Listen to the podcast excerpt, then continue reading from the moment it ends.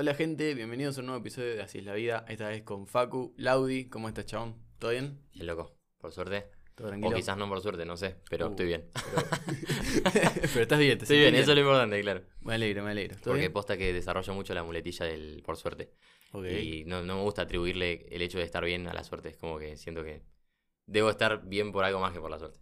¿Por qué- ¿Y por qué sería que estás bien? Y estoy bien porque estoy... Ahora, ¿no? No, ahora estoy, ahora estoy bien porque estoy cómodo, estoy en confianza, estoy eh, piola, pero además porque me mantengo saludable, o sea, todo mi, mi estilo de vida me hace estar bien, creo. Dice- Yo, yo quiero el bien para mí, digamos. Te, te inclinás al estar bien. Claro, sí, sí, definitivamente, o sea, es lo que busco, es lo que busco. Como que priorizo estar bien. Ok. Yo, bueno. yo también busco priorizar estar bien, pero obviamente hay momentos que no podés estar bien. Exacto, no lo puedes controlar, sí, sí, esas, esas son las cosas que uno intenta decir, bueno, cuando algo te sobrepasa, viste, no lo pienses mucho, tipo, ya está, deja, eh, no sé, si lo tenés que procesar, procesarlo, pero pasa en cuanto antes a lo, a lo próximo, porque si no te enroscas mucho y, y no, no, no pinta, ¿Y- no está bueno. ¿Qué haces cuando te pasa algo así que no estás bien en esos momentos? Y bueno, intento buscar paz en, quizás en, en- en lo, que, lo que me gusta hacer y si no, distrayéndome. O sea, o le hablo a un amigo, le comento, no sé. Hay varias vías de escape, como quien dice, según, o sea, bajo mi, mi punto de vista. Las que yo uso, por lo menos. Pero sí, siempre son algo así como que intento em, distraer, o sea, o sacar mi atención de eso.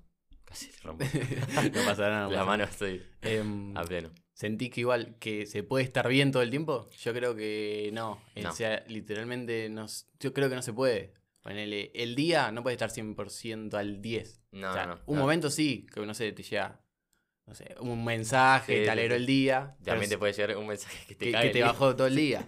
Tal cual, definitivamente. O sea, yo creo que hay altibajos como en la vida en general. Yo creo que sería muy aburrido si fuese todo bien o todo mal. Por eso es como que así es la vida. Ahí va, ahí va, ahí va. Me- primera vez. Metían el chivo ahí los Sí. pibes. El, ¿Cómo considerás que es tu, tu día? ¿Qué puntaje tiene tu día?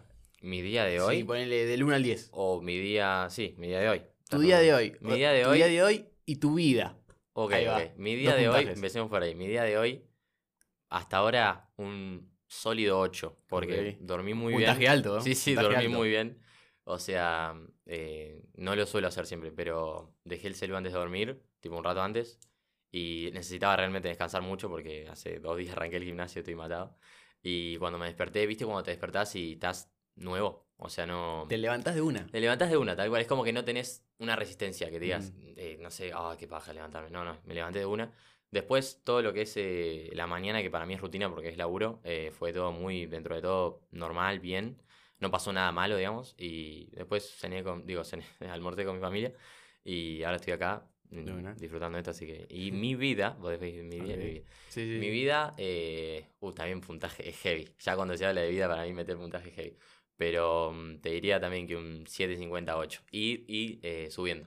Porque ahora estoy más concentrado en lo que, que como que siento que encontré mi camino y, y le estoy mandando. Eh, así que estoy, estoy repuntando.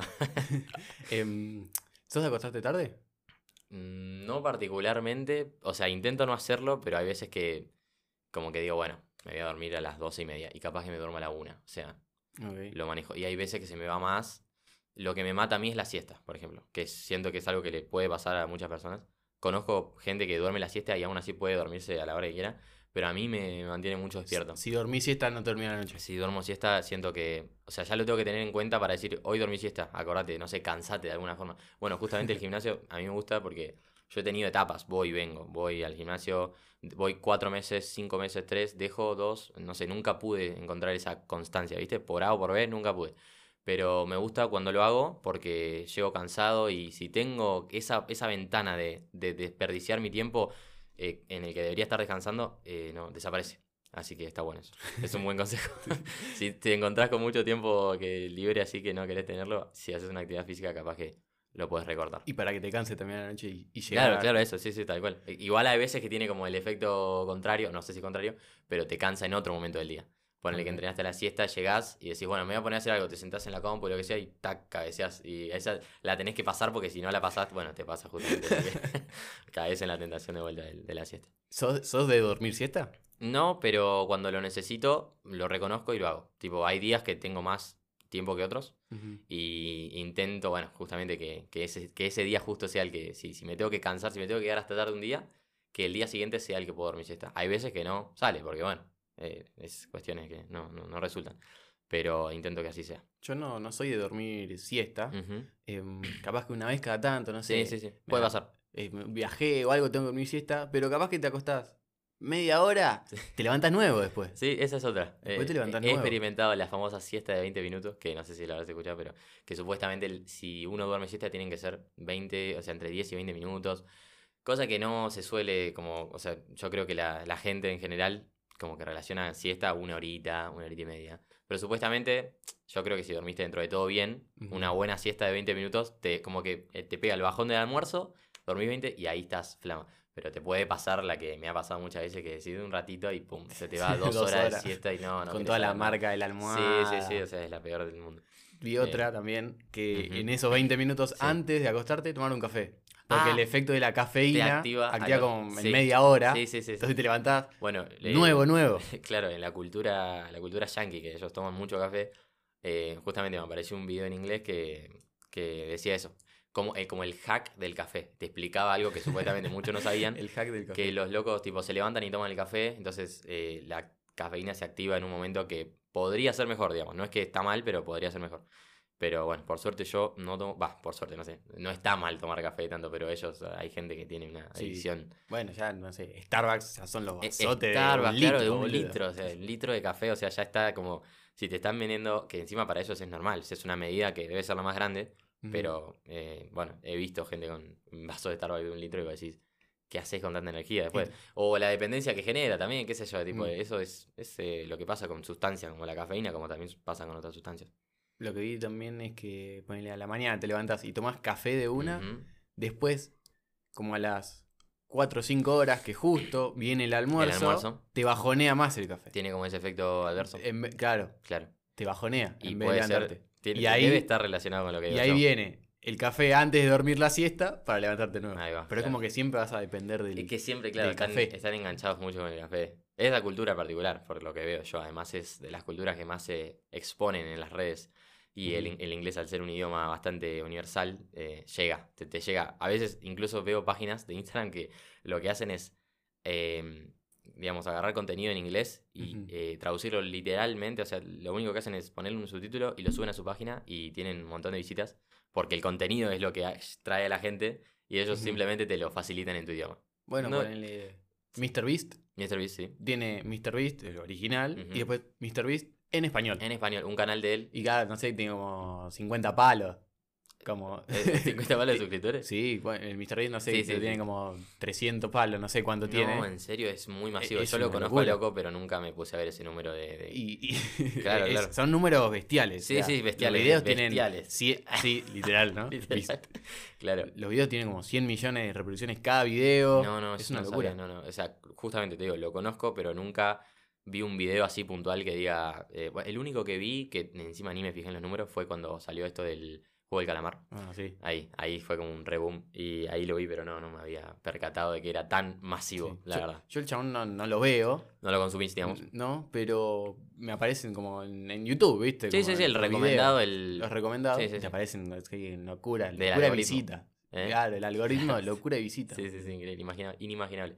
Me hace pensar en ponerle PewDiePie en su momento. Claro. Pero incluso cuando PewDiePie estaba en su auge, eh, yo creo que YouTube no era tan grande como lo es ahora. O bueno, lo que tiene YouTube ahora que se complementa mucho con TikTok. Lo mismo que, eh, bueno, Instagram con los Reels. De hecho, es el mismo, mismo formato si vos te pones a ver el hecho de desliz- deslizar hacia abajo y tener un video nuevo. Eso lo hace TikTok, lo hace, eh, incluso lo hace Twitter ahora. No sé, o sea, cada Ah, aplicación sí. que vos te pones seguramente lo implementó Eh, porque es... Todo en ese formato de videos de Claro, arriba. deslizar claro, hacia arriba, perdón, hacia arriba. Me confundo. el soy pop. el famoso up, Es exactamente. así. Pero es una locura, boludo. Mucha, mucha visita. Mucha visita y mucho lo que le llaman ellos screen time, tipo eh, tiempo en pantalla. Creo que es lo que ellos eh, rinden más o menos, o sea, se miden en eso. Por eso, si vos tenés, eh, bueno, claramente mientras más visitas tienen tus videos, más te van a pagar porque es más tiempo en pantalla que los usuarios consumen en su Claro, eh, red social. La retención, retención de audiencia. Atención es esa, claro, mantenerse al- a la persona viendo, consumiendo, lo que sea. Em, a ver, quiero ir. Al- a tu nombre. Porque Sí. me llama mucho la atención Laudi. Y, y no- pregunta. y- y te llama Facundo. Sí, claro, tal cual. El- bueno, Nada que ver, el, el invitado anterior fue TH, Sí. pero porque se llama Tomás. Tomás. Tomás con H. Tiene un, claro. Claro, es TH. T-H-O-M-A-S, Tomás. Ahí va. Tomás sería, Tomás. ¿Cómo llegó. ¿Cómo llegó Laudi a Facu? ¿Cómo llegó el audio a Facu? Ey, es interesante porque yo lo habré. mm, O sea, se me habrá ocurrido hace como 5 o 6 años que estaba justamente buscando como una identidad de, de- de artista, de nombre de rapero, como quien dice, y me puse a. mm, No sé, en realidad eh, fue más como que se me ocurrió una palabra que es la palabra Lord, tipo señor en inglés, que en justamente la cultura yankee se lo adjudica mucho a Dios, como decir el, el señor. Alabado sea el Señor, bueno, entonces. Entonces, eh, ellos tienen una forma de decir, ¿viste? Cuando dicen oh my god, que es una frase muy popular en inglés. Eh, oh my god, como ellos lo pronuncian así, como con una voz cerrada, gangosa, oh my god. Eso eh, lo, lo ponen con O la. oh my gosh. Oh my gosh, puede ser también. Bueno, lo ponen con la A, W, D. Oh my God. ¿Entendés? Bueno, y yo, bueno, justamente Lord, también lo he visto un par de veces, tipo Oh my Lord, así. Y como que le agregué, o sea, yo lo que hice fue tomar esa palabra y le agregué la I al final. Lo cual lo hace bastante difícil de pronunciar, si te a pensar, porque es- Ah. sería como Lordy. ¿Entendés? Ah, oh ok, my. Lord, oh my Lordy. O sea, Pero. lo, lo estaba diciendo mal. No, no, es que yo pienso que mm, para un país que, cuyo idioma eh, principal no es el inglés, no me parece mal que se diga Laudi, porque es algo como que... No te cari- voy a... Suena cariñoso también, ¿eh? Sí, Laudi. sí, sí, Laudi, por eso tipo, se- me hace pensar a la marca de autos eh, y qué sé yo, o sea, no es como que no me gustaría que se imponga, no, no, yo no soy, a mí no me digan Laudi, díganme Lodi, no, no, a mí díganme como se les nazca, como les nazca. Eh, Laudi está bien y si, si me van a decir, si, si alguien que habla inglés me, se va a referir a mi nombre, no lo va a decir así. Pero está bueno porque es ambiguo, tiene como su versión en cada idioma, en este caso. Así que Eh, está bueno, está bueno. Esto surgió, obviamente, yo lo pensé, me gustó, lo decreté, por así decirlo, y después fui pensando todo esto que te digo, o fue saliendo todo esto de que eh, en español. Te, te eh, fuiste dando cuenta de sí, cómo fui- se podía decir. Claro, me fui dando cuenta y es como que, no sé, quedó así, nació. Pero primero pensaste en Lodi. Lodi, claro, lo, Eh, Lodi, con O. Lodi, sí, sí, es medio sí. impronunciable, por eso. Hasta yo a veces me pierdo, digo, ¿cómo lo digo? En realidad, eh, creo que con letras sería tipo L-O-D-I, Lodi. Ok.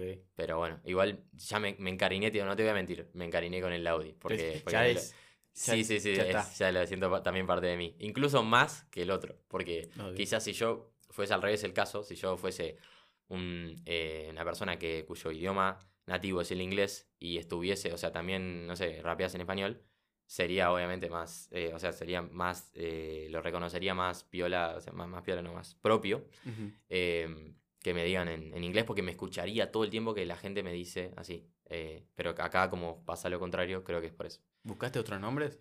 Sí, pero es como una batalla interna que he tenido. Como decir, em, tipo, en un momento pensar, eh, necesito cambiar el nombre porque es impronunciable. Ah, Y e- después, Eso, eso, eh, eso de pasar, como que no te sentís No, identificado claro, con tu o sea, propio nombre. Sí, sí, digo, ¿por qué elegí este nombre? Pero al mismo tiempo me gusta la idea de decir, como mantengámonos con lo que elegimos, por algo fue así, ¿entendés? Ok. Eh, Es como que, no sé, tipo, no me gusta cambiar. Porque además ya vengo, ya tengo varios temas, aunque son pocos, es como varios años, con ese sobrenombre, apodo, alias, AKA, como le quieras decir. Y, y ya no, no, no lo quiero cambiar. Ya lo, lo voy a, incluso lo voy como a forzar, por así si, se quiere decir, a que ese sea y que, sea, que la gente se acostumbre. Eh, me parece mejor que cambiarlo a la mitad del camino. Eh, también sería un caso particular, creo, tipo, quizás nadie lo hizo y sería como Es uno de los primeros. Pero es bueno. ahora no se me ocurre si a algún Eso. artista le cambió el Eh, nombre. Bueno, eh, a mí se me ocurre uno, pero no es exactamente lo mismo. Eminem y el Slim Shady. Eh, sí, Slim Shady es el alter ego de Eminem, Claro. digamos. O sea, no es que cambia, es- son como dos cosas aparte, justamente. Es como si yo me pusiese a hacer temas eh, más, no sé, propios o lo que sea y le pusiese otro, otro nombre. Me, me llamase Facu, no sé. ujú. Uno que, mm, que, que he pensado en cambiar, o sea, por el cual reemplazar a, al Audi es Fakush, porque también es algo que lo he tenido en cuenta, ¿viste? Te creas una cuenta y le pones un nombre usuario. Ujú. Y bueno, he llegado a ese, a ese nombre, pero bueno, al final, Duki, también tengo que decir. Duki Duco. Duki Duco mal. Pero Muy cierto. el chabón sigue llamándose Duki. Como Sí, sí, sí, Duco más amigable. sabía- sí, claro, claro, Duco como para los amigos, como Claro. dice. Duco para los amigos, Duki. Y en un momento se había cambiado incluso, o sea, creo que él nació siendo Du King, puede ser, una cosa así. Ah, puede ser. Y después se fue como, lo fue acortando, lo fue haciendo más, que, que sea como más fácil de, de- de nombrar, de llevar, qué sé yo. Buen nombre igual, Duki. Buen nombre, sí. Du King, claro, porque él, eh, ah, no, bueno, Wana, Wana King, ¿no es? Wana King, ahí Ah, está, Wana ah, King. Pues sí, sí, sí. De ahí, debe- ahí debe venir el Ya nombre. debe venir, claro. El hecho de que, que termine con ING una palabra, le pones la K y ya es, sos el rey. So- Sos el rey. claro. Em, llevas un año sin hacer música. ¿Cómo, cómo fue este, este, este tramo, este año, eh, con, tu, con la relación con la música? Claro, mientras, o sea, lo que sería como en este proceso. atrás del telón, sí. como bien dice, claro.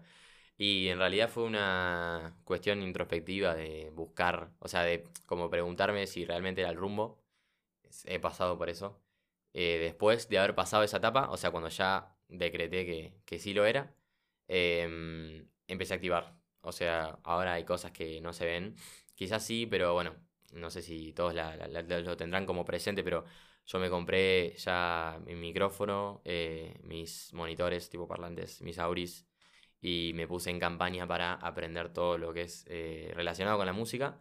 Eh, En, este, en esta instancia sería música tipo actual, pero también quiero aprender, eh, o también estoy, bueno, estoy aprendiendo a tocar la guitarra. Lo tengo medio como dejado de lado, pero es algo que quiero aprender. Y el piano, que son instrumentos como muy, em, como que engloban mucho la música. Es muy fácil, eh, viste, ir a, la- a las notas o aprender de la teoría musical a través de esos instrumentos.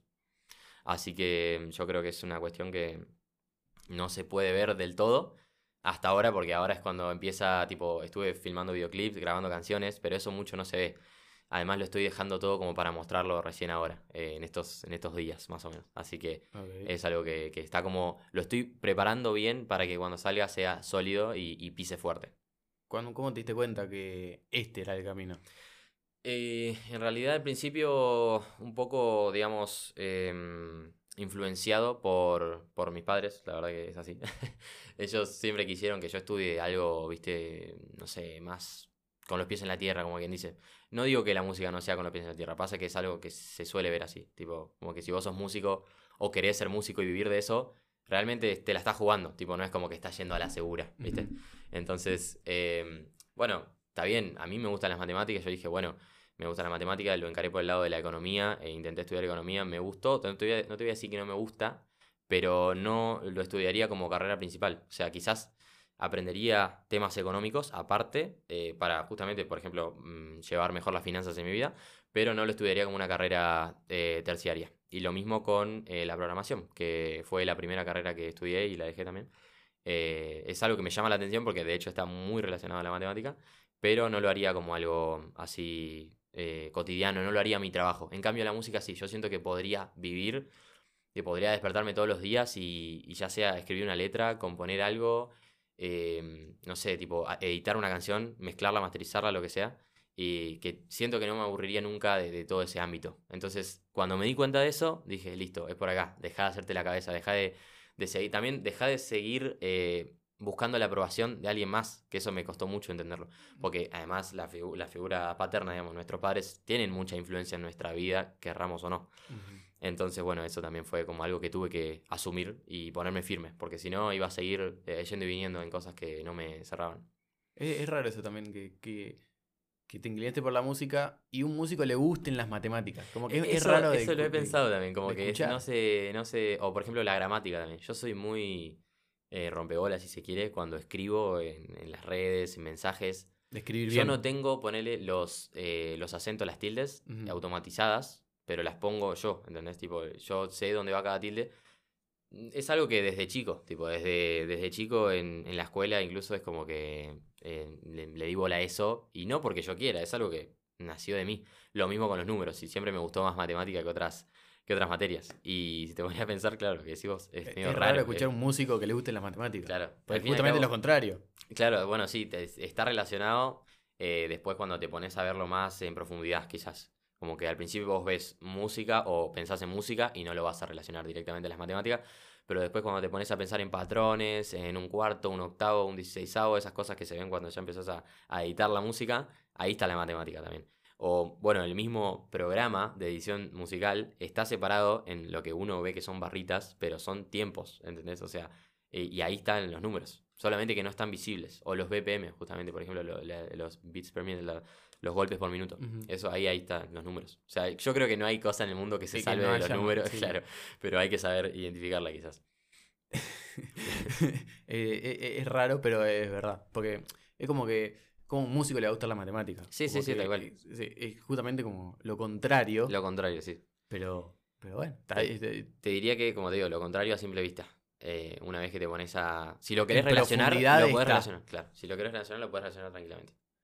¿Sentís que hubo una diferencia entre el Audi de hace un año con cuando estaba sacando una canción, otra canción? Al Audi de ahora por sacar un álbum. Sí, eh, EP, te corrijo, es pequeña la diferencia, pero. ¿Cuál es la diferencia? Y álbum, yo. La verdad, si te soy sincero, a mí no me gusta hablar cuando no sé bien lo que estoy diciendo, pero el álbum suele ser de más canciones. Ah, más canciones. Claro, que un EP. Un EP es como algo más sencillo, más resumido. Eh, bueno, en ese- justamente porque yo quiero. No quiero eh, sacar mucho contenido cuando sé que no estoy, digamos, eh, activando tanto con la música. Quiero primero activar de a poco. Y, o sea, justamente el EP sería de a poco para mí. Y después, en todo caso, sacar el álbum. Pero. me repetís la pregunta porque me perdí.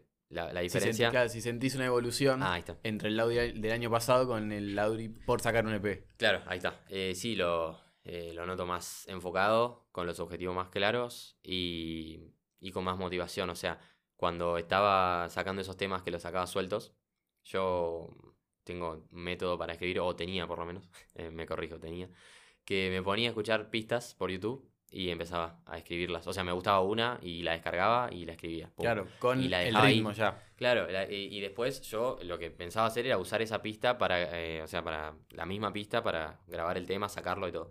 Resulta que después, por A o por B, no, no terminé haciéndolo y quedaron todas las canciones ahí. Entonces, eh, el EP este que voy a sacar es una forma de cerrar ese ciclo de lo que es, eh, de todo lo que fue eso. Tipo, yo habré escrito 30, 40 canciones y de esas 30, 40 voy a sacar, eh, no sé, son creo que 4 en el primer EP o 5 y después voy a sacar otro también, porque son como dos lados diferentes por eso. Uno es más como intentando llegar a un público, eh, o al público, mejor dicho, y otro es más, como te decía, introspectivo, es como más una letra más personal, ¿viste? Algo que no sí o sí o yo no quiero que mm, eh, su objetivo sea como llegar a, a la mayor cantidad de personas, ¿viste? Em, entonces, eh, lo que hago yo es agarrar esas letras eh, y esos beats y lo- agarro las mejores canciones según yo y las pongo en, en los EP, en el primero y en el segundo. Y después de ahí ya cierro esa etapa y empiezo eh, a escribir y a, a producir cosas con beats míos, que sería el mejor de los casos, pero como también tengo amigos que hacen beats que son más experimentados, em, ese es como que esa sería también la, la idea. Y si te preguntás por qué no con beats de YouTube, es porque los beats no son míos y si yo quiero sacar una canción ya Por como tema que- de derechos. Claro, ya la mitad de la canción ya no es mía. Entonces, si yo quiero hacer lo que sea con mi canción, puedo llegar a tener un problema de copyright que me lo eh, impida. Y inclu- eh, e incluso, perdón, si. ¿Qué puede pasar? Si una canción se dispara en números, eh, ya me condiciona un montón. Aunque lo que suele pasar en esos casos, yo creo que la mayoría de los artistas que, a los que les pasó eso aprovecharon el subidón de, de, de alcance, como quien dice, y, y dejaron de lado, o sea, sacrificaron esas ganancias que les dio ese tema, que Claro. sean muchas o pocas. Pensándolo, va a ser un tema en la carrera. Claro, sí, sí, o sea, de ahí dio el salto el artista quizás y ahí sí dijo, bueno, ya está, me tengo que poner las pilas, que capaz que es lo que estoy haciendo yo, ponele. Pero bueno, igual como me gusta todos los aspectos de la música, yo también quiero hacer mis, mis propios beats, incluso así no sean para mí. Como que, tipo... eh, Beatmaker. beatmaker, claro, faceta beatmaker, faceta productor musical, faceta rapero, artista, eh, cantautor, lo que sea. ¿Y si- ¿Hiciste algo así?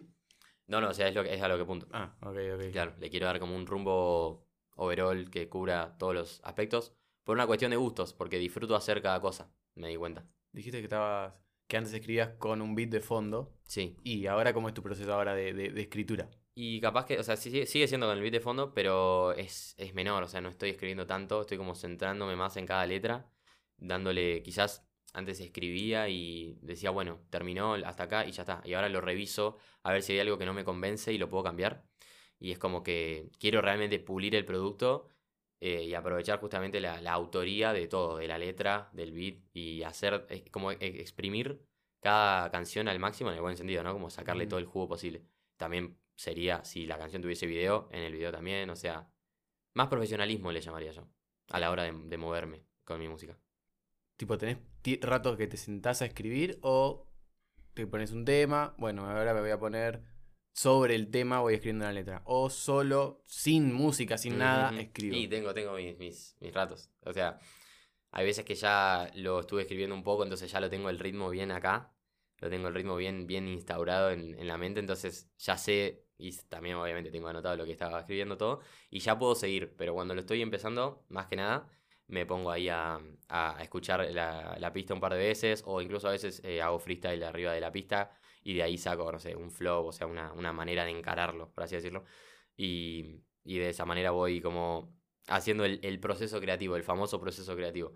Eh, y también puede pasar que, no sé, bueno, como te digo, escribo una parte, vuelvo a los dos, tres días, una semana, y bueno, intento como volver a ese momento en el que escribí eso, como para estar en, el- en la misma situación. ¿Tenés artistas de referencia? Artista de referencia, sí, tengo, bueno, como te comentaba, em, el tema del inglés. Yo Ujú. escucho mucha música en inglés, incluso te diría que... Bueno, ma- tenés So Fine que es completamente en todo inglés. claro. Eh, y la letra la escribí toda yo, o sea, con ayuda, sin ayuda, la escribí en, en toda yo y es como que ahí está mucho la... Yo creo que en ese tema, por ejemplo, particularmente, tomándolo como ejemplo, está mucho la Ujú. influencia de Drake, que es uno de los artistas que más me ha influenciado, más que nada a lo largo de mi adolescencia. Escuché mucho Drake y bueno, todo lo que es cercano a Drake, tipo Lil Wayne, eh, Travis Scott, eh, bueno, así podríamos estar. Claro, se me mucha- ocurren los, Mucha, mucha influencia de- amigos. de, inglés. Sí, sí, inglés tal cual, tipo, pura y, y dura. Y, y también al mismo tiempo eh, con el tema de la cultura. O sea, como que yo no es que escribo en inglés y. O sea, sí, obviamente uno nunca pierde la esencia de dónde creció, dónde nació y todo. Pero hay veces que el mismo idioma te lleva a, esa. como a, tirarte, a inclinarte a escribir cosas de esa cultura que capaz que acá no están. eh, no están. No están vistas, por así decirlo. Y bueno, por eso también es que quiero como enfatizar en las traducciones de mis temas, que las voy a hacer yo, obviamente, porque yo sé bien lo que quise decir, ¿entendés? Y capaz que si lo agarra otro y lee la letra, eh, con el tema de los lunfardos, de, viste, la- los modismos que se suelen usar, capaz que se Como confunde poco. literalmente no Sí, sirve. claro, no, no, capaz que no tiene sentido. Entonces, eh, te diría que influencias musicales, eh, todo lo que es inglés. Actual, Drake, Travis Scott, Lil Wayne, Eminem, mucho Eminem, Migos, bueno, eh, 50 Cent, qué sé yo, Busta Rhymes, bueno, Kendrick Lamar, J. Cole, todo eso fuerte. Y después, eh, mismo inglés, pero eh, yendo décadas atrás, todo lo que es 90 y 80, y por ejemplo Eric Clapton, In Excess, eh, bueno, Guns N' Roses, no sé, varios artistas así que se me, que se me vienen a la mente. Em, y después por el tema del lado de español, la música español, en español, sería más que nada, bueno, rock nacional, conozco muchas letras, pero fallo a la hora de identificar el- la banda o el artista. Me Ok. pasa mucho eso. Y después eh, yo empecé a escuchar música por mis propios medios, empecé a escuchar eh, en el, cuando tenía 9, 10 años por ahí, empecé con el rap español. Porta, que en ese entonces estaba muy de moda con La Bella y la Bestia, qué sé yo. Y después fue un tema El muy... Tetris Rap. ¿Eh? El Tetris Rap, el, el Dragon Ball Rap también. Eh, no tengo vergüenza de decir que escuché eso, porque además, bueno, tenía 10 años y este es lo que estaba de moda. Pero hoy en día, digo eso porque hoy en día al, al- al rapero ese se lo ve como un rapero meme, sobre todo porque medio que desapareció y no se sabe, no sé si sigue sacando. Es más, creo que todos a esa edad, más los que tienen más o menos Sí, sí, eh, 20, 22, 18, 18, años, claro. todos escuchamos eso. Claro. Quieras o no, seguro lo escuchaste. Tal cual, de alguna forma u otra. Después pasé de lo que es Porta a Nach, nada que ver. O sea, es un rapero español que tiene letras mucho más profundas Y, y se pone a hablar de la vida, se pone a hablar de, de cosas que le suceden así. Upa. Upa, no, no me acordaba que le tenía. Mala mía, mala mía. Em, y después ya fui pasando a la etapa en inglés. Pero eh, en, en cuanto a lo que es eh, rap en español, bueno, no sé si llamarlo rap, porque rap es una cosa muy diferente al trap. Después cuando surgió Duki, yo escucho a Duki desde que sacó el primer tema hasta ahora. O sea, me considero un oyente bastante... em, Fiel. Sí, fiel y fanático porque nunca en ningún momento me despegué de él. Todo lo que es la escena argentina eh, desde, el- desde sus principios. O sea, como que vi eh, nacer, por así decirlo, a todos y, y vi sus etapas, todo, porque ya era más grande, entonces ¿viste? Te, te quedan más, ¿viste? tenés más, más, más recuerdos. ¿Veías el, el quinto? Veía el quinto escalón, sí. Eh, de hecho, ahí me acuerdo del- cuando salió el- la canción de Duki No Vendo Trap, que tipo, unas, no sé si fueron semanas atrás, que él había ganado el quinto y dijo que cuando gane un quinto iba a sacar un tema. Y ahí ya creo que más o menos que se retiró, no sé si volvió a competir en algún quinto o algo, porque después ya, bueno, se pasó a la música, como quien dice. Así que ahí tengo también una influencia zarpada en lo que es musical. Tenés, ah, bueno, y en, para, en lo que es lento, se, no, bueno, en español no, en español tipo de la década del 80-90 no, no, no juno mucho. Lo que es en inglés sí, pero por, por mi viejo, porque mi viejo era DJ cuando era joven Ah, y pasaba toda esa música. Ya, ya Bueno, viene de ahí. Claro, lo, lo- lo que sí te diría de esa época, claro, viene de ahí. Eso también es bueno, porque en mi familia no hay muchas eh, como personalidades eh, que, que se relacionen con la música. Tengo a mi tío, guitarrista, de mucho tiempo tocando la guitarra, o sea, bien, bien dedicado a la música. Mi viejo DJ y ya creo que hasta ahí. Eh, mi abuela hace eh, poesía, que también puede, eso puede ser un lado por el, por el lado de la rima Ujú. del hecho de rimar, se me ocurre. Y lo que te iba a decir de la música de los 80-90, el rock nacional. El rock nacional de esa época sí lo tengo bien marcado justamente por, por mi papá. Me pasa lo mismo que decías que te confundís las bandas. Sí, sí, sí, me confundo, sí, me- no, no me- soy de que reconocerlas. Me pasa, no sé, que- eh, voces distintas como, no sé, Fito Páez. Claro. Te das cuenta. Bueno, Fito Páez, claro, sí. pero sí. muchos temas... Lo que es eh, Intoxicados, Divididos, eh, Claro. todas esas bandas, bueno, sí, Intoxicados puede ser un poco más te das cuenta. distinguible, pero hay un cuenta, par que no sé, no sabría decirte justamente porque no caso los nombres que eh, dudo, ¿entendés? Dudo.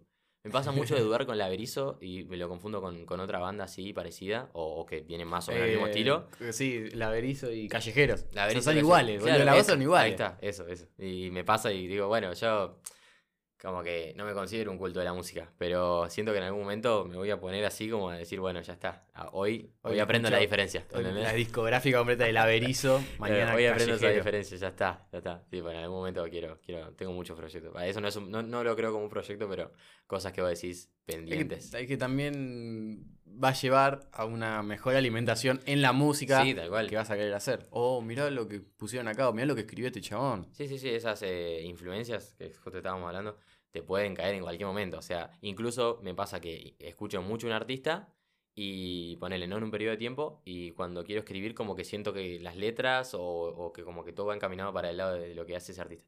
Eso me pasa un montón. Me cuesta despegarme un poquito. Por eso intento, viste, escucho, ponele, un día Un subo al auto, variado. escucho reggae, otro día escucho rock, así pesado, otro día escucho rap, eh, un lento, ¿entendés? Así voy como variando y obtengo así de todos lados. Después, medio que, bueno, me fijo qué es lo que agarro de todo eso. El álbum lo estás haciendo conceptual, habías dicho, que era como para Sí. marcar eh, el antes. Exacto, sí, sí. y es como, y es después como el después. un, como un reencuentro. La verdad que todavía no tengo el, el nombre fijo, pero va por ahí. Como un reencuentro con la música y al mismo tiempo un punto y aparte. Que, ¿Por qué un reencuentro con la música? Porque yo en muchos de los, viste que, bueno, tenés una canción que sale, eh, o sea, me guío por YouTube que dice hace un año, hace dos años, en esos vacíos, por así decirlo, de tiempo, así que, que o esas eh, distancias, eh, yo ahí como que mm, en muchos de esos momentos estuve estudiando, estuve estudiando las carreras que te mencioné, entonces ahí me alejé bastante de la música, si bien seguía escuchando y todo, capaz que no escribía tanto, entonces es un reencuentro con la con el compromiso hacia la música, con la seriedad del asunto, ¿entendés? Como que ahora me vuelvo a poner en esos momentos en los que estuve cuando saqué esas canciones, porque ponele que fueron un mes de proceso creativo que, en, el que, en el que hice So Fine, ponele, y en ese mes escribí la letra, activé eh, hablándole a las personas que tenía que hablar para grabar eh, tanto la canción, tipo el audio como el video. Entonces en ese momento estuve realmente comprometido. Pero después pasó y ya como que se difuminó. Entonces la idea sería volver a, a reunirme con la música con, con esa seriedad y ya no, no despegarme. La idea no, porque lo voy a hacer. y el paso siguiente después de este EP eh, sería eh, ay, ¿cómo dice? Eh, más introvertido, Eh, introspectivo. Introspectivo, no, no, sería para mí más como, eh, qué sé yo, en realidad le, le voy a ir dando el, el rumbo que me parezca, pero creo que introspectivo, no sé, depende, o sea, eh, yo lo haría, incluso lo haría más extrovertido, si, si bien no es, no es la- el, el opuesto de, in- de introspectivo, no sé cómo es el opuesto, pero extrovertido en el sentido de que como que me animaría a hacer otros ritmos eh, dentro de lo que es el, el subgénero del trap, tiene como varios varios ritmos ahí que puedes tocar. eh, vamos a decir subgéneros del rap, porque todo nace del rap, pero a- asimismo el rap nace otra cosa. Entonces es como que la música son, es como un gran, una gran ramificación. ¿viste? Eh, género urbano. Género urbano, sabes que está va, bueno, está bueno, pero hay una polémica con ese, con ese, ese término, una vez escuché, sobre todo en Estados Unidos, como que les molesta que, que se clasifique, o sea, que se englobe toda la música en género urbano. Pero para mí, o sea, para mí personalmente es una buena forma de ¿Cómo? saber a qué te estás refiriendo, ¿entendés? Está bien que cada cosa es algo aparte, pero si yo hablo de género urbano es porque... eh, Estoy hablando. Claro, o sea, capaz que la persona con la que estoy hablando no sabe que lo que es el subgénero en particular, entonces le digo género urbano y casa, casa la, eh, el mambo, casa el flash. Como... ¿Pero por qué sí que pasa eso? Porque, no sé, si género urbano, Porque le- eh, trap, rap, reggaetón. sí, sí, tal Como cual. que así. ahí se encierra. Sí, no, no, claro, les molesta que se englobe, como que, que no se, no se distinga entre justamente trap, rap y reggaetón, por ejemplo, si lo pones al caso. Pero fue algo que vi, después ya medio que pasó, fue como una cosa medio así temporal que lo vi que estuvo de moda un tiempo y generó sus, sus debates, sus polémicas, pero después ya medio que desapareció. No es algo que se siguió ahí como presente. El EP ahora es full trap. LP, eh, sí, tiene su, su trap más melódico, su trap más agresivo. El primero sí es bastante trap. Y después el otro eh, tiene, tiene mucho rap. Tiene mucho rap así, bombo y caja, boom bap, como se le suele decir. Así Ah, bien. tipo, va, va mezclado, no es algo. Sí, sí, es un- el segundo Un solo género. No, claro, el segundo EP, eh, justamente el rap es conocido por ser más, eh, que esto lo escuché a, a TH hablando sobre esto la otra vez, que el rap nace como una, un método de protesta ante eh, bueno, la- las, las adversidades que se encontraban eh, las personas en ese momento. Nace de la cultura negra en Estados Unidos, en Bronx, todo Harlem, todo eso. Y bueno, justamente la parte esa del rap, de, mm, de como rapear sobre algo más concreto que lo que es el trap que se suele usar, no sé si usar, pero suele ser, suelen ser canciones que alardean, o sea, presumen. eh, y como que no intentan dar un mensaje tan como motivador quizás. O sea, algunas sí, no se lo voy a negar. Pero bueno, justamente está bueno cuando se cruzan esas, esas, esas esencias de, la- de los géneros. La esencia de comunicar algo alentador con un ritmo de trap. No hay muchos artistas que hagan eso y está bueno. Pero bueno, el rap es más conocido por dar un mensaje claro, fuerte, como de... Chocante. Sí, chocante, realidad, viste, mucho la realidad, como no dejar eh, pasar cosas por alto que, que son las cosas que realmente importan, por ejemplo. Y, y bueno, el segundo EP es más así, más como... eh, también es más introspectivo por eso, porque uno habla más sobre, sobre uno, sobre lo que le pasa. eh. Como que se expresa más, quizás. eh. Sí. En- igual ahí también veo cuando eh, las letras como alardeantes, eh, también depende de la vista de cada uno. Capaz que yo lo puedo ver como el chabón sí está alardeando, no sé, joyas, Sí, auto, cadena, sí, sí. pero capaz que el chabón laburó una banda para tener eso, entonces vos lo estás tomando, bueno, el chabón sí, laburó, se rompió el orto y ahora te está cantando que tiene esto y vos, Vino de abajo, el famoso. claro, eh, claro, el famoso vino de abajo. Claro, vino de abajo. Y el chabón te está mostrando esto, pero no lo hace como vos sos un sorete, sino No, que no le hace como que. yo- intentá vos hacer lo mismo. Claro, no, no lo hace como diciendo, mira, yo tengo este no, y vos no, quizás. Pero es su manera de demostrar lo que decís vos, que él realmente se esforzó para, para eh, digamos, tener todo lo que tiene y lo demuestra. Pasa que hay formas de demostrarlo, pero sí, la- la- las percepciones, digamos, lo que uno percibe, claramente, eh, casi siempre es, aunque sea muy mínimo, muy diferente a lo de los demás. O sea, es lo que nos diferencia al fin y al cabo, que somos todos diferentes en, en casi todo. Habíamos puesto, va, tiré el ejemplo como de Dillon, Ujú. que era un artista que, no en todos los temas, en varios temas, como que te alardea, cadena. Pero el video Sí. también, por ejemplo, de Duda D, que, no sé, tiene un cadenón, un chabón bailando, Sí, como sí, que es muy alardeante, Sí. pero lo escuchás y te como carismático. El video Carismático. acompaña a Sí, que sí. sea un chiste Juega, la claro, canción. claro, como que se, se burla, por así decirlo, de eso decís vos. Sí. O Como pelo- que- pelotuda también. Sí, El también. tema, como- ya el tema, ya el nombre pelotuda es una banda, El nombre, claro, es pero una lo banda. hace en forma ahí de, de- de- de- de chiste. Claro, yo creo que Dillom es un artista muy particular, justo que lo mencionaste. Eh, incluso como que el loco nace con una faceta de, mm, ese ritmo que se llama thrash, que por eso dice, mm, esto es thrash, lo tuyo es basura. La, la- la polémica es, eso. eh, sí, bueno, claro, como que la, la gente piensa que trash se refiere a basura, pero no, es, es- viene con una H al medio ahí, que es un estilo así como bien, es como el heavy metal, o sea, como una cosa bien, bien dura, así, un sonido que satura y que vos decís, está mal que sature, pero la esencia es que sature, o sea, que, que- que suene saturado. Y después, hace poco, saca un, un álbum, creo que es, que, que saca todas canciones así como súper melódicas, tranquilas. Y Claro, está bueno que el loco... postmortem. Sí, esa Sí. postmortem, sí, la verdad que yo no la escucho mucho, pero me acuerdo de un par de canciones así, ni siquiera por el nombre, te digo, por la melodía o por la letra, que vos decís, qué loco cómo eh, él puede tener tantas facetas, tipo, empezó haciendo algo y después dijo, no quiero que me encasillen en esto, voy a hacer otras cosas. O sea, voy a demostrar que soy capaz, o quizás porque, bueno, realmente le, o las dos cosas, porque Ujú. le pintó también, tipo, es lo que le nació a él hacer. Eh, me gusta ese, ese- esa multi, Mu- multifaz. Multifaz. y no se quede solo en hago trap. En Hago Trap, claro. Creo hay 220 es un tema de él Ujú. que como muy romántico, ¿viste? Eso. Y te parte el corazón, boludo. Sí, sí, sí. Pero el después, mismo loco que te hace que decir que, que, que está no es trap, lo tuyo basura. Claro, claro, claro. O sea, es como que te, te lleva, te, está muy bueno, posta que lo, lo, lo admiro mucho porque es capaz de, de ir a ambos extremos y ambos le quedan bien, cosa que no es eh, muy común, ¿viste? Como que hay artistas que justamente no se la juegan mucho porque saben que no pegan mucho con, el, con cierto género, por así decirlo, o con cierta eh, temática de letra. Es más, eh, el chabón está como avalado. Yo, igual Sí. yo creo que el aval eh, te lo das uno mismo porque yo quiero hacer esto. Empieza por uno, empieza por uno definitivamente. Avalado por Fito Páez, Encima. como grandes artistas Encima, argentinos sí, lo sí. están avalando como, mirá lo que dice este pibe. Claro, que incluso, o sea, sale mucho de lo que esos mismos artistas que ya, o sea, ya pasó su época dorada, como quien dice, en realidad no, o sea, es un punto de vista nomás. Ujú. Pero quien, hay quienes pueden verlo, no verlo así, pero Fito Páez eh, fue un artista muy grande hace muchos años, hoy sigue siendo un Pero- artista muy grande por lo que fue. Pero no y- la relevancia que ten... Claro, que- no la relevancia que tenía en ese momento. Ujú. eh, sí, ya, ya como que se ganó su puesto de, de leyenda de la música argentina para mí.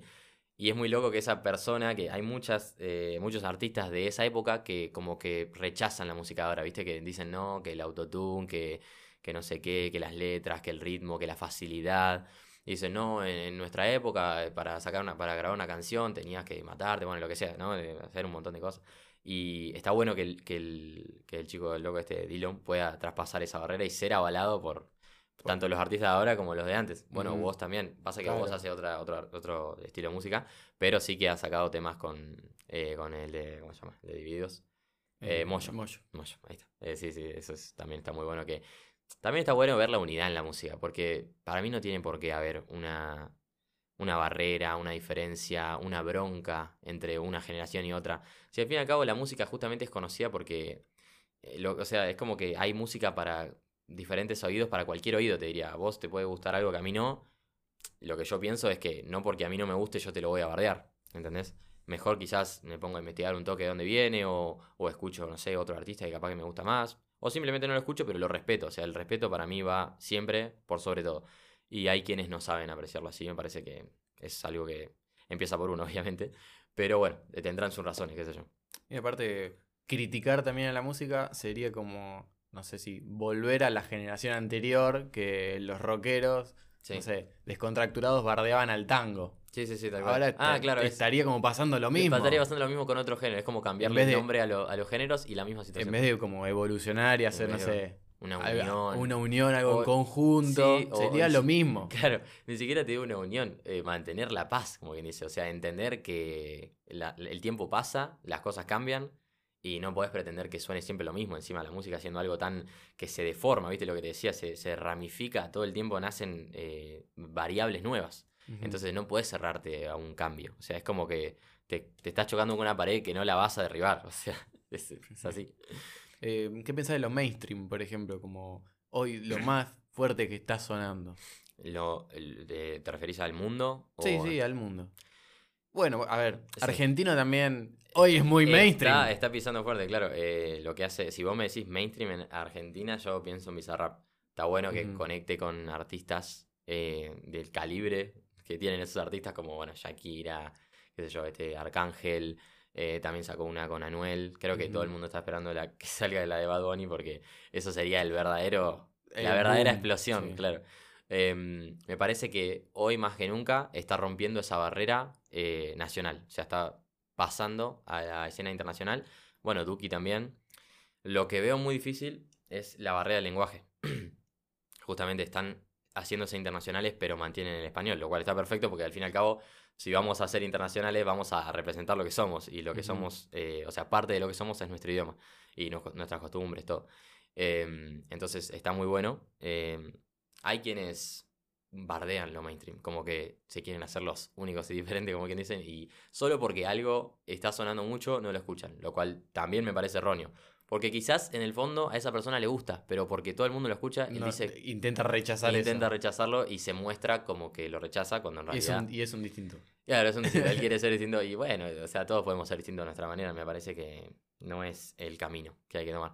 Pero bueno, después en cuanto a lo que es eh, el fuera de Argentina, lo mainstream fuera de Argentina, siento que está pasando lo mismo, se están uniendo mucho los artistas así como haciendo, eh, o sea, estando en conjunto de manera para propulsar los números o qué sé yo, el alcance, o sea, lo que ellos quieran lograr en realidad, lo que los artistas quieren lograr es eh, expandir su mensaje o comunicar lo que ellos quieren decir. Y lo que las discográficas quieren lograr justamente es eh, aumentar el, el número de reproducciones. Por eso mezclan Avisa, que suena muy fuerte acá en Argentina, con artistas de que quizás no salen del continente, pero sí salen de Argentina. Entonces están uniendo toda esa, esa fuerza de, de, de- no sé, de, de- de llegada, de llegada al público. O sea, esa- Ujú. esa, esa, esa alcance. Ahí está, no me salía la palabra. Eh, volviendo a la, a la gente como que rechaza lo mainstream.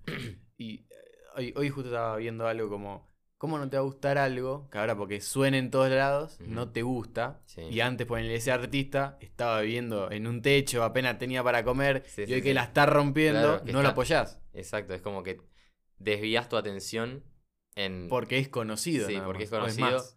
Y bueno, incluso te olvidas hasta de lo humano. O sea, justamente como decías vos, ese artista que en algún momento estuvo con o en la nada misma, eh, hoy en día tiene un techo, tiene comida, tiene lo que esa persona quiera tener, porque al fin y al cabo yo quisiera tener muchas cosas, pero si mi poder adquisitivo no lo permite, no lo voy a poder. El tema es sentirse bien, o sea, no, no, no, no digo que pase por ahí, por tener muchas cosas, lo que sea. Lo que importa es sentirse bien con uno mismo, eh, mantenerse leal y, y real también, que se lo dice mucho, pero em, me parece que no hay que cerrarse, no hay que cerrarse a, a una sola visión, a un solo, una sola forma de ver las cosas. Hay que agarrar de todo un poco así. Y si no te gusta algo, respetalo por lo menos, o sea, decí que no te gusta, pero así, tipo, no, a mí personalmente no me gusta, no los bardees, qué sé yo, me parece, me parece bastante, un montón, como se suele decir ahora. Igual, o sea, va a seguir pasando, ¿eh? Va a seguir pasando, Sí, no lo niego, no, no tengo ni una duda, pero bueno. Siempre. Igual Siempre, que, sí, o sea, siempre. los haters, Creo que está, siempre está en, el, en el ser humano. O sea, no, no es algo que nos podamos, nos podemos liberar como, como raza humana, ¿entendés? Pero bueno, qué sé yo. eh, nadie sabe qué puede que. O sea, es como muy utópico, ¿entendés? Es- además, te pones a pensar. Esto quizás es contradictorio, pero quizás le sacaría un poco la gracia, porque es como que. No sé, no tendrías a alguien que está en contra tuyo. Aunque. est- estarían todos con bien ahí, bien Sí, ahí. sí, como te digo, es utópico, nunca va a pasar. Eh, y quizás si pasase sería aburrido. Pero Eh, cada nu- uno. Nunca, nunca me puse a pensar eso.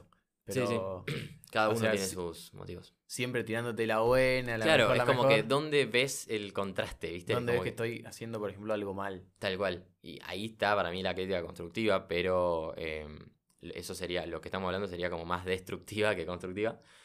Pero bueno, o sea, de, de- de- de todo podemos hacer algo, ¿entendés? De todo podemos hacer algo concreto o, o beneficiarnos, por así decirlo.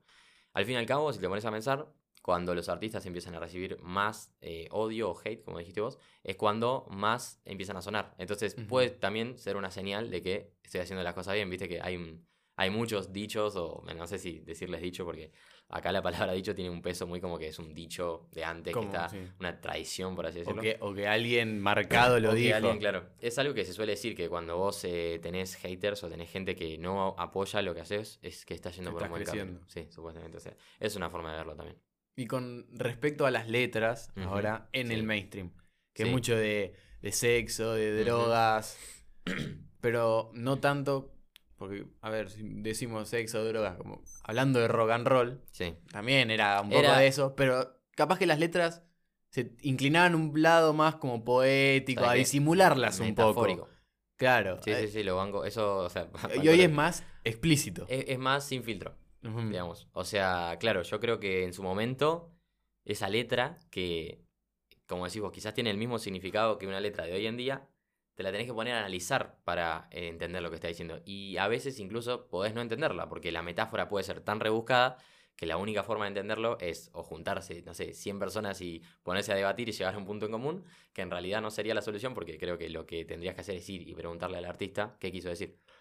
Que es algo que hoy en día, por ejemplo, Genius o Genius es un- una fuente de conocimiento musical. Es una página que vos podés ponerle, vos buscas una letra, te aparece en X página, X página y te aparece en Genius. Vos entras en Genius y esa página tiene la opción de que la gente puede contribuir a lo que el artista quiso decir en esta barra o lo que, eh, no sé, el trasfondo de la canción, eh, lo que significa. Eso está muy bueno. Y para todo el que esté mirando se lo recomiendo por si quieren eh, saber el significado de letras más que nada conocidas. O sea, no, no vas a entrar y, qué sé yo, eh, una persona que no tenga mucho alcance, lamentablemente, es eh, menos posible que una letra suya esté explicada en ese sitio. Pero mm, está bueno tener eso porque justamente a veces surge esa pregunta, ¿qué quiso decir acá? Y entras ahí y lo podés ver. Y mm, eh, bueno, con lo que decís vos, esta, esta diferencia, yo creo que hoy en día está más aceptado eh, o, o está como que menos eh, juzgado, penalizado, porque en realidad nadie, nadie te va a penalizar, pero sí te van a, te van a criticar o te van a decir, eh, mirá, podrías haber dicho esto de otra manera. Pero como que al fin y al cabo todo tiene menos filtro, ¿viste? Va, va y, y fue, y pasó. Antes capaz que te re mil, tipo, eh, hacían la cruz, o como se dice hoy, te cancelaban por, por decir algo de una manera más cruda. Así que yo creo que va por ahí. Como que se está, viste, se está alivianando un toque la cuestión. Eh, no le dan, no le, no le, no lo culpan tanto, no sé, es algo por ahí, me parece. Eh, me apareció también unos- un clip Sí, de. No me acuerdo ahora el programa, el nombre, pero estaba Easy, Easy A. sí. Y una periodista le Sí. dice: ¿Y pero por qué no haces un tema con respecto al- a la paz mundial? Sí, "Y, sí, pero sea. si yo estuve una semana de gira, de fiesta, no te voy a sacar un tema de la paz mundial. Claro, es como también la, la inspiración del artista. Incluso los artistas de antes que vos nombrás, que, que como que también es algo que todos hacían. Ojo, todos hablaban a través de metáforas. Ahora todos hablan de una manera más directa o sin filtro.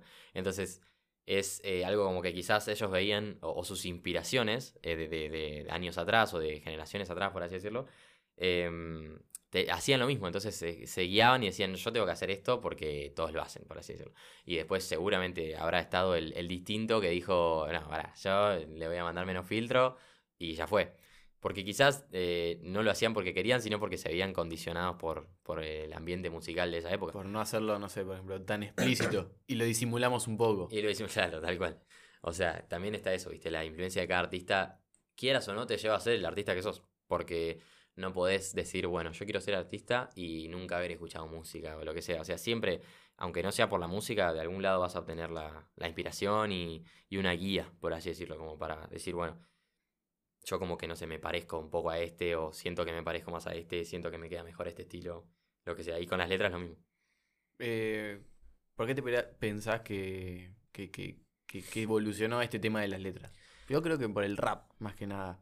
O sea, no sé, principio de Sí, 2000 sí, habrá claro. sido Es verdad. como el, Tenés razón. el antes y el después. El, el que se giró, se dio vuelta Sí. la tortilla, como quien dice. Claro. Porque el rap empezó, tenés razón, empezó a como más cambiar. explícito. Empezó, claro, con, más. Eminem, justamente Eminem empezó a decir las cosas eh, de una manera, o sea, rimaba, porque Eminem es un enfermo de la rima, según yo. O sea, el loco tiene una facilidad para rimar, eh, ya sea escribiendo o improvisando, que no, o sea, justamente por eso es, es más conocido que por otras cosas, y por su alter ego y su manera de encarar la carrera musical, que seguramente fue como le nació, o sea, no creo que él dijo, que él haya dicho, voy a voy- tener un alter ego, y está todo así como que seguramente Voy nació. a hacerle a revolución en la industria musical. Claro, no, no, yo creo que él fue él, simplemente fue él y se, se mantuvo fiel a sí mismo y sucedió lo que sucedió. Pero sí, em, el rap para mí, eh, como justamente viene de la protesta y de dar un mensaje de que, hey, no me gusta esto, eh, no quiero más esto, esas cosas no se suelen decir, si te pones a pensar, no se suelen decir de una manera muy como calmada, ¿viste? Eh, se suele ir más al hueso y decir, eh, no sé, tipo, te, te lo quiero hacer entender y si te lo quiero hacer entender te lo tengo que decir bien claro, sin metáforas, justamente, sin, sin vueltas, sin rodeos. Y ahí capaz que empezó todo eso. Tiene mucho sentido lo que acabas de plantear. Eh, Nunca lo había tipo, pensado así. Me di cuenta recién, ¿eh? Bueno, por eso pensando la, como la conversación misma te de la, como de la historia, qué sé yo, como que si se está escuchando esto ahora, bueno, ¿cuándo fue como el punto de, punto de quiebre? El punto de inflexión, tal cual. ¿Cuándo fue? Sí, tiene sentido. El, Muy bueno, muy buen aporte. El, el, como el Eminem en habla hispana. Mm. ¿Quién es? ¿Calle 13? Uf, no. Para mí es. Eh, uh, para que esta pregunta nunca me la había hecho. Pero. mm, puede ser. dependiendo de la, la- la generación también. O sea, de- depende quién, quién lo juzgue, obviamente. Para mí no sabría decirte, me suena, sí, puede ser Calle 13. em, después, eh, lo que es nivel nacional, pero ni siquiera es como mucho más reciente, qué sé yo. Acru me parece un artista que, que se, se parece un poco con esa versatilidad y que todo hace que rime. El chabón es muy rap en esencia, o sea, también Eminem era muy rapero. Calle 13, es verdad, fue muy revolucionario, pero eh, tiene muchos otros ritmos encima. O sea, también tiene tipo, el rap, se fue tirando más como... Eminem fue muy rap, rap, rap. La verdad que no se me viene a la mente así como un, un nombre que yo diga, este es el Eminem español, o sea, de habla hispana. Pero bueno, los raperos españoles, ahora que lo pienso, mira, eh, KCO, Nach, que te lo había mencionado antes, y un par más de esa época, eh, sí, sí que suelen tener como un reconocimiento de decir, esta persona para mí es, es eh, lo que Eminem fue para, en su época. Según, o sea, yo te digo porque conozco opiniones de gente que, que escucha mucho rap Y, y el- esa gente, esos, esos artistas en particular de es- españoles de esa época, em, generaron un cambio muy rotundo en el rap. O sea, En, lo que sería la le hispana. dieron mucha bola y no por porque el rap nunca fue algo mainstream, justamente. El rap siempre fue más de, de ir por el lado de decir las cosas crudas y, y que eso justamente no, no es lo que más relevancia tiene. Em, a mi parecer. O por lo que juzga la sociedad, al parecer, tipo, también es eso. Y ellos eh, nunca salieron de ese, de ese ámbito. Siempre se mantuvieron haciendo eso y aún así generaron, o sea, eh, pudieron traspasar una barrera de, de- de icónico, icónica. ¿entendés? Como que ellos siendo raperos icónicos. Y manteniendo su, no sé si manteniendo su nivel porque justamente ya es como que medio que pasó. Pero como te decía, para las personas que, que saben del- de, la, de la materia rap, esa- esos artistas son, son como allá arriba. Si no son el 1, son el 2 o el 3 o por ahí. Estos raperos que me estás diciendo, Sí. eh, ¿siguen Sí. sacando música actualmente? Yo sigo a Nach. Porque no los, personalmente, no sí. los sigo como Yo, por ejemplo, a ¿viste? KCO no lo sigo, pero sé que hace poco eh, dio un show en Buenos Aires para mucha gente. Ah, ok. Eso te puedo aportar de él. Y lo que sí sé de Nach, que sí lo sigo más de cerca, es que el loco sigue sacando canciones. Pasa que cuando sacó, cuando tuvo su, su boom más fuerte, porque yo esto te lo digo porque soy muy como, no sé si llamar tipo como un enfermo de los detalles que me pongo a ver eh, bajo el nombre de quién estaba tal canción. Entonces me puse a ver las canciones de Nach que más reproducciones tienen y estaba con Sony. Estaba con Sony Music. Eh, o sea, el loco, quieras o no, eso te da un empuje, te da un, un- como una llegada más, ¿viste? Y ahora está independiente. Pero como que siento que él usó ese espacio y esa, esa época de, de- de- del año, o sea, de- de- del año, no, esa época de, del, Del boom que tuvo en su carrera. esa época del mundo en la que estaba, que fue tipo de los 2000 hasta los 2010 más o menos, que fue donde más fuerte pisó, más o menos, no sé decirte con exactitud, eh, para promocionar su mensaje y aún así su- sus letras, o sea, sus canciones tienen muchas reproducciones y no, no son lo que hoy le llamamos comercial. O sea, él logró hacer del rap algo comercial a su manera. Y mira, eh, espera, espera, o sea, comercial, comercial hablo de los números, no hablo de la letra, porque la letra siempre se mantuvo muy rap, bien, bien, bien, como con esos principios. Comercial en el sentido que lo escucha más gente. Sí, sí, sí. O sea, logró ser escuchado por más gente y, y sin salirse de su, de su casilla, de sus estándares, de lo que él quería comunicar, lo cual es, es debe ser lo mejor que le puede pasar a un artista, ¿no? Incrementar su alcance y no tener que salirse de su esencia. Bueno, a ver, Eminem también hizo, tiene esta película. Hizo Sí, una película la de de su carrera. Muy bueno. ¿Cómo pensás vos en tu evolución en la música? Yo como... como sea, artista. O sea, como, como, como En- pienso que va a ser mi evolución. o- Sí. y- O, o sí, después de este, este IP, del próximo ah. que sigue. perfecto. ¿Cómo es, por ejemplo, algo como Dillon? ¿Hacer algo completamente distinto a lo que se estaba haciendo? Eh, a mí me gustaría, me gustaría tocar diferentes facetas, sobre todo instrumentales, o sea, incluso quizás salirme de- del rap, eh, hacer algo como rock, pero no, no rock así por, por hacer rock, o sea, digo, porque quiero hacer rock, porque quiero ser multifacético, sino que es una música que disfruto y siento que podría amoldar tanto mi, eh, mi forma de escribir o mi forma de hacer música. Justamente para esto eh, necesito tener conocimientos que no tengo, pero bueno, es lo que quiero adquirir con el tiempo. Entonces, poder cubrir otras áreas de la música saliendo de el género, el gran género, como decíamos recién, del rap que abarca todo esto de trap, eh, reggaetón y todo eso. Como que salirme un poco, eh, sería como de raíz, porque yo empecé haciendo esto y es lo que más, eh, no sé, como que más me llena, lo que más fácil me sale, lo que más me representa. Lo que más siempre escuché, pero también hay otras cosas que mientras fui creciendo fui escuchando y decía, wow, ¿cómo me gusta esto? O sea, no. ¿cómo no escuché esto antes? ¿Entendés? Ok. Así que sería más como, sí, pisar un poco cada terreno. Obviamente voy a ir viendo, porque, qué sé yo, tipo, uno no sabe. eh, tan, no lo tengo tan planeado porque quiero, justamente me quiero dejar llevar y, y ver qué pasa. Y después cuando vea más o menos que, no sé, que algo se concretó, se decretó, ahí eh, decidir si irme mucho poco, si irme, si no irme.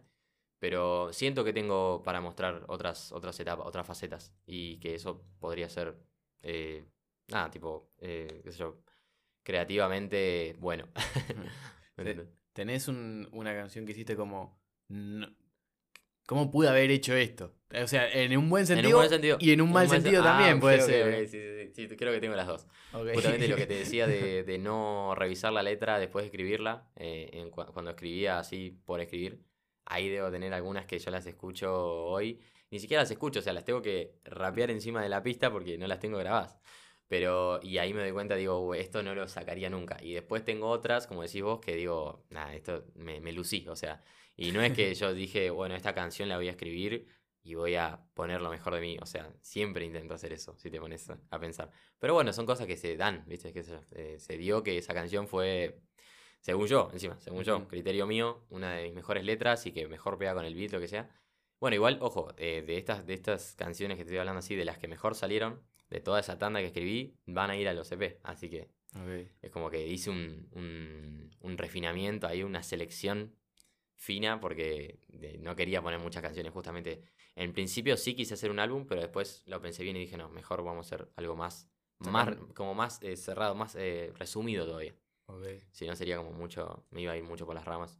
No sé, una cuestión personal, qué sé yo, un gusto. Que, que dije, lo voy a hacer así y no lo voy a hacer de la otra manera. ¿Te, te cuesta releerte? O sea, las letras que escribí, volver a escucharte. Eh, depende de la canción, justamente. Tipo, si yo es una, una letra que yo digo, wow, qué letra me mandé, no me cuesta. Tipo, me la acuerdo perfectamente. Si es una que como que la, la escribí y la releí un par de veces, sí, sí, sí. Como que hasta incluso a veces pierdo el, ritmo, ¿viste? El, el flow, como te decía, el flow es una palabra que se usa para, em, digamos, juzgar de qué man o sea, qué tono estás usando al, al rapear, por así decirlo, ¿no? Como que estás eh, haciendo algo más cantadito, más rapeado, y si lo estás haciendo más cantadito, ¿qué, qué palabra estás acentuando o dónde estás metiendo el acento, ¿entendés? esas cosas.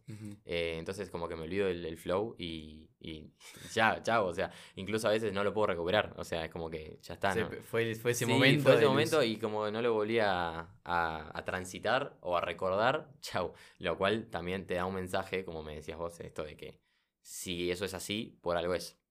Leo la letra y digo, bueno, con razón no me acuerdo, capaz que no, no me gustaba, no me gustaba tanto, tipo. O la, la leo ahora y digo, no me gusta tanto, eso, justamente. ¿Y te cuesta en esos momentos de.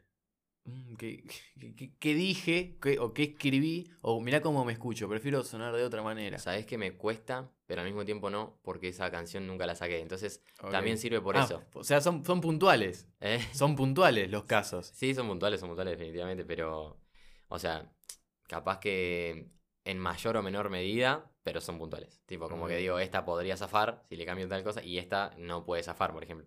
Pero sí, me cuesta porque me pongo a pensar, y si lo hubiese sacado, que tipo, pero al mismo tiempo, todo tiene su lado bueno y su lado malo. Si lo hubiese sacado, eh, eso hubiese servido de aprendizaje. Y si no lo saqué, no sirve de aprendizaje, pero al mismo tiempo no sé, tipo, me saqué esas ganas de escribir que tenía en el momento y eso seguramente me hizo sentir bien. O sea, me hizo como. En el momento yo seguramente leí la letra y dije, qué buena canción, o sea, bien ahí que escribí esto. Y soy después Le- pasa, el, Lennon, lo que Claro, escribí. pasa el tiempo y después te das cuenta, bueno, que, que capaz no era tan así. Porque uno cambia, uno cambia y su percepción de, de la realidad al fin y al cabo. Capaz que en un, en un futuro EP puede ser como un Un Lost bonus track, claro, algo de eso, ¿no? Como tirar un, un TBT ahí. Ahí va. es bueno, no lo había pensado. ¿Tiene fecha de salida? No puntualmente, la canción, pues yo voy a empezar sacando una canción con videoclip y después, al tiempito cortito después, tipo dos semanas, voy a sacar eh, dos, dos semanas o una, voy a ver, o, o tres, la verdad que no lo tengo muy Depende, pactado. dependiendo de la manija. Dependiendo de la manija, tal cual, dependiendo de, de que si termino antes o después de producir los temas, porque también es eso, lo, eh, el que va a salir lo, lo está produciendo mi tío. Eh, ahí le mando un saludo a, a Ronnie, que seguramente en algún momento va a ver esto que se reportó porque yo le dije, o sea, bueno, más allá de ser mi tío y todo, yo le quiero, se lo quiero devolver de alguna forma. Y él me dijo, no, tranqui, o sea, esto te lo regalo yo. Entonces, em, lo que yo quiero hacer con el resto de los temas es que tengan más, más eh, como peso mío a la hora de la producción y de la masterización. Así de paso me curto y lo que te decía justamente, si me tengo que mandar una cagada o equivocarme en algo, me equivoco y de eso aprendo. Ya está, o sea, porque al fin y al cabo eso es un poco lo que me detuvo en el pasado por sacar canciones. Como decía, no, esta capaz que no, y bueno, no la grababa y no la sacaba por eso. Entonces, al fin y al cabo, eso hizo que esté años, o sea, o sea, o un año entero sin sacar un tema y después vuelva a sacar otro. Entonces no quiero que me vuelva a pasar lo mismo, definitivamente. ¿Sentís que, que superaste ese miedo? Sí, sí, sí, definitivamente. Ya estoy como. Estoy dispuesto a mandarme las cagadas que me tenga que mandar y, que sea lo que tenga que ser. Ya está. Me gusta el concepto de dejarlo fluir. Ok. es eh, algo que banco. Dejarlo fluir, que, sea lo que Dios quiera. exacto, que sea lo que tenga que ser. En el caso de que no seas religioso. Igual el, el Dios. Religioso no soy, pero es como el dicho. No, no, no, exactamente eso te iba a decir. A mí me pasa mucho que, eh, digo, eh, o por Dios, o cosas así que vos decís, eh, oh, Dios my, mío, oh, my, oh, oh, my Lord. Oh my, Lord. pero no, esas cosas que la sociedad misma, ¿viste? Te lo, te lo impone sin quererlo incluso. O sea, uno lo, lo, recibe, lo asimila y se le queda pegado de escucharlo, ¿viste? De escucharlo, ta, ta, ta. O no sé, uh, Dios, mira lo que está diciendo él. Sí, sí, sí. Todo lo que incluya la palabra Dios es como que... Abarca un montón la Abarca un montón, o sea, incluso no solo abarca, por ejemplo, eh, lo que quizás la, mayoría de las personas pensarían que es el cristianismo. O sea, ya abarca lo que es religión en sí, solo por decir la palabra Dios. Messi puede ser Dios también. Messi puede ser Dios, o sea, que para mucha gente Messi es Dios. Eso es algo que a mí me... como que yo siento que sé separar el jugador de fútbol de la persona y lo digo porque hay mucha gente que lo ve a Messi y tipo se le arrodilla a a besarle el pie. Sí, a besarle el pie como diciendo que esta persona realmente es un dios en la tierra. y eso claramente no es así. O sea, es una persona común. O bueno, lo que le pasa al tipo cuando va a un, a un lado que se expone al público. Es increíble cómo... Yo estoy muy seguro que si Messi le dijese a alguien, anda, tirate un puente, más de una persona le haría, ¿entendés? Porque el chabón tiene una influencia tal en las personas que puede puede corromperte, o sea, no, digo a todos, pero hay, hay, a quienes pueden corromper de esa manera, como incluso llevarlos a hacer algo que no quieren solo porque es Messi. eso, eso me impacta mucho realmente. Y, ya pasa más como de un ídolo. Sí, sí, pasa, eh, claro, pasa la barrera. Exacto, pasa la barrera de ídolo. Digamos que el dios no podría ser, un dios no podría ser, sería en todo caso para mí un semidios. Como el famoso dios, mitad dios, mitad ser mortal, por así decirlo, el semidios, el dios en la tierra sería. ¿Sos religioso? Eh, no me considero. No, no. No, no, es algo que. Yo creo que la religión tiene mucho que ver con lo que a uno le inculcan de chico. A mí, justamente, no me inculcaron, no me inculcaron nada y eso me dio lugar a que yo forme mi propio pensamiento. Y no me gusta creer en, en un Dios, me gusta creer más en otras cosas, como. De, puede llegar a sonar muy hippie, pero el universo, tipo. Que, sea, que sea lo que Dios quiera. Que sea lo que el universo quiera, te diría, en todo caso. No me gusta usar la palabra hippie porque no es, es como que puede sonar despectivo y no es lo que quiero decir. Pero sí, como que no sé, no lo tengo definido todavía, no es algo que me haya puesto a pensar. Pero sí sé que no creo en Dios, eso sí. Es como que siento que es más. Eh, va por otro lado. A mí me pasa lo mismo también. No, no, soy creyente, más. Creo que estoy bautizado. Después, bautizado sí. Después, comunión y eso, eso no hice. Me pasa, yo estoy bautizado, pero después cuando ya empecé a tener eh, más la conciencia más activa, tipo de ahí ya como que no quise. Igual, ojo, tampoco es que quisieron mandarme la comunión y yo tuve que decir que no. Directamente no. Claro. Eh, no sucedió. O sea, ni, ni por parte de mis padres, ni por parte de mí.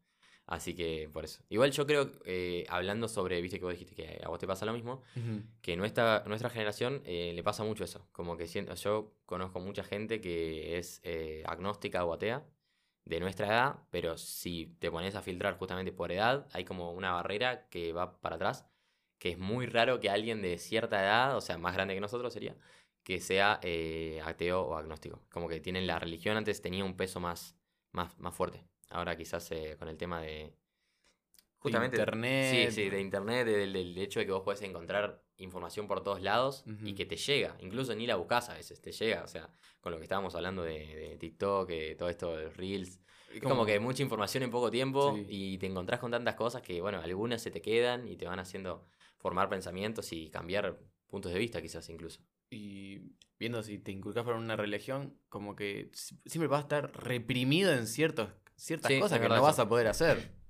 Como que hay gente que se lo le deja mucho, mucha parte de su, de su accionar o de su suerte, porque también la suerte es algo en lo que se puede creer o no, se lo deja a su Dios. Es como que si Dios quiere, bueno, justamente lo que decíamos. eh, entonces, ¿por qué no mejor, digo, en vez de que Dios quiera? Porque para mí que lo usan con cosas que son como que nosotros no controlamos. O sea, vos ni yo vamos a, vamos a poder controlar si nos levantamos mañana. Eso sí. Eh. Depende de nuestro cuerpo, pero qué sé yo, como que tiene, ahí lo, lo ponen a Dios como que le, le- dan esa opción de que, que si Dios no quiere, yo mañana no me levanto.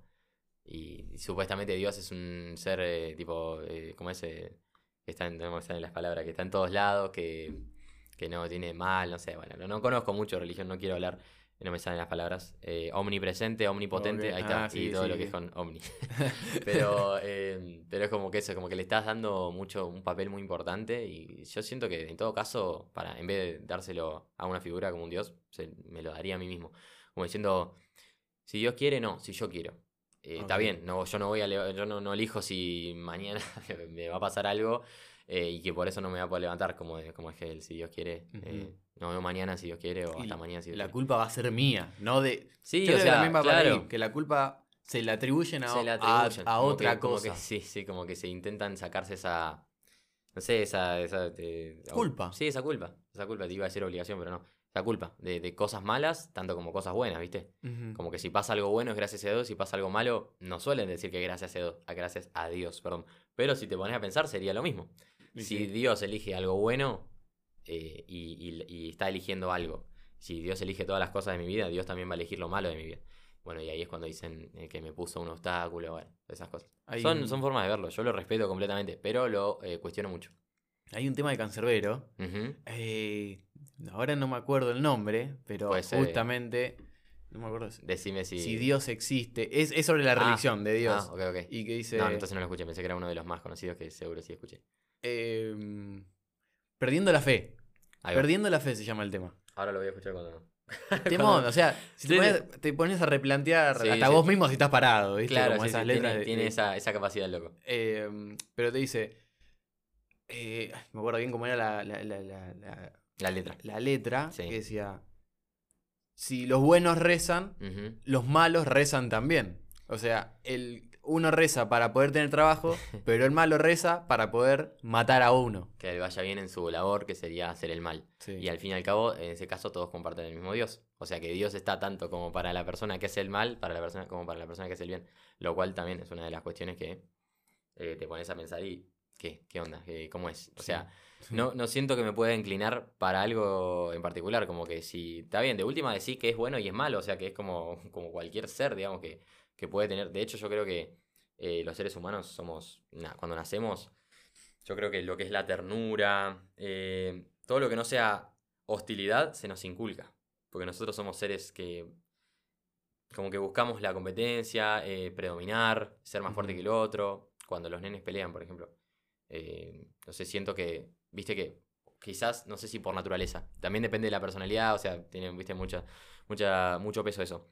Pero hay nenes que directamente, en vez de ir a pedir un juguete, obviamente estoy hablando de edades bastante bajas, tipo 3, 4 años, en vez de ir a pedir un juguete, eh, pegan o, o van y ejercen la violencia. Y Ujú. uno le tiene que enseñar que eso no se hace.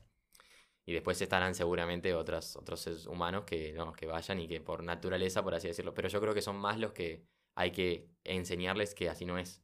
Entonces, bueno, no sé, hay, hay también un debate que una vez leí, eh, va, en realidad era un video que vi, que debatían eso, la, tipo, la, la maldad del ser humano, por así decirlo, eh, de nacimiento, ni siquiera de nacimiento, sino como, eh, como, como especie, ¿entendés? Que- que como, también veo como. eh, debe ser como una forma de expresión. Sí, como hacerte entender Hacerte entender cuando no a tenés- través de la violencia. Claro, Suena raro, pero. Sí, sí, debe porque, ser. porque vos estás, que al fin y al cabo, por ejemplo, le estás diciendo que yo quiero el juguete que vos tenés. Y como no sé expresarlo de otra forma, te tengo que hacer, te lo tengo que hacer saber de alguna forma. Le- te, te pego, le pego al juguete o te pego a vos para que como, me des el juguete. Entendeme. Entendeme, claro, no tengo Entendeme, otro pum. recurso, no, te- no, no- todavía no sé hablar, me tengo que comunicar de alguna forma. Es muy buena esa, no, no la había pensado. Lo pienso también recién. Esto es. Es- es- es- es- es- el podcast es así. Sí, sí, O me sea, gusta, me gusta la... Para volver a replantearse cosas, Claro, saber me qué onda, entenderte, me entendés. Exacto, la temática de, ida y vuelta me gusta, me gusta. sí. Se surgen cosas muy piolas. Bueno, Facu, muchas gracias por venir. Brother, no sé, Los- no, yo creo que acá... Ah, tenés. ¿qué, ¿Cómo te.? ¿Qué te es el- los dedos? Uh, esta es, es buena para hacer. Em, dice, vive la vida, sé libre. Ok. Ok. Uh, para que te lo muestre en la cámara.